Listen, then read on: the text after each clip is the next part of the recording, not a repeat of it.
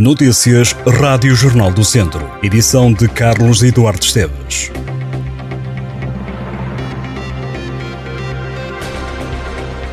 O segundo de dois dias de greve dos farmacêuticos dos serviços públicos de saúde continua com uma elevada adesão no centro hospitalar Tondela Viseu, de acordo com dados avançados pelo Sindicato Nacional dos Farmacêuticos, que convocou a ação de protesto.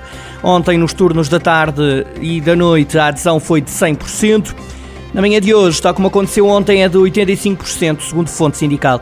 A mesma fonte adiantou à Rádio Jornal do Centro que os doentes são mandados para casa só com a medicação do dia e vão ter que voltar ao hospital. Está a haver também atrasos na preparação da quimioterapia e há doentes a irem para casa sem a medicação do ambulatório estão a ser garantidos apenas os serviços mínimos. Os farmacêuticos dos serviços públicos de saúde iniciaram uma greve de dois dias, a primeira de sempre, que se repetirá em novembro pela revisão e atualização das grelhas salariais e contagem integral do tempo de trabalho no Serviço Nacional de Saúde para a progressão na carreira. O ACES, o Agrupamento de Centros de Saúde do Baixo Tâmega, que serve os conselhos de Sinfãs e de Reisende, no norte do distrito de Viseu, lançou um alerta para a realização de possíveis burlas na região. Nas redes sociais, o organismo de saúde avisa que os utentes do ACES do Baixo Tâmega estão a receber agendamentos para a realização de exames ao domicílio aos fins de semana. Ora, o ACES salienta que as unidades de saúde não realizam qualquer tipo de exames ao domicílio, nem ao fim de semana, pelo que se trata de uma eventual tentativa de burla.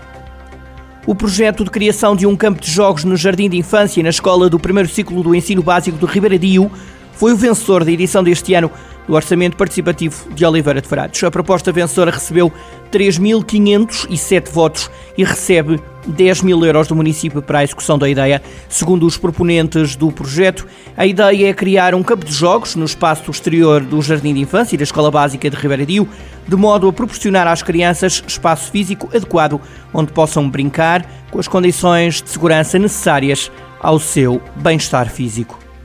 O município de Carregal do Sal anunciou que vai adquirir prédios devolutos, edifícios que depois de recuperados vão ser integrados na estratégia local de habitação do Conselho. Num aviso, a autarquia explica que em cooperação com as juntas de freguesia pretende adquirir prédios urbanos devolutos e sem condições de habitabilidade, de modo a que possam ser reabilitados e enquadrados nos objetivos do programa. Os donos dos edifícios degradados onde ninguém pode viver, que estejam interessados em vender os respectivos imóveis, podem contactar os serviços camarários para tentarem alienar estas casas. O nadador do Académico de Viseu, André Moura, conquistou três medalhas de ouro na taça da Associação de Natação do Centro e Norte de Portugal.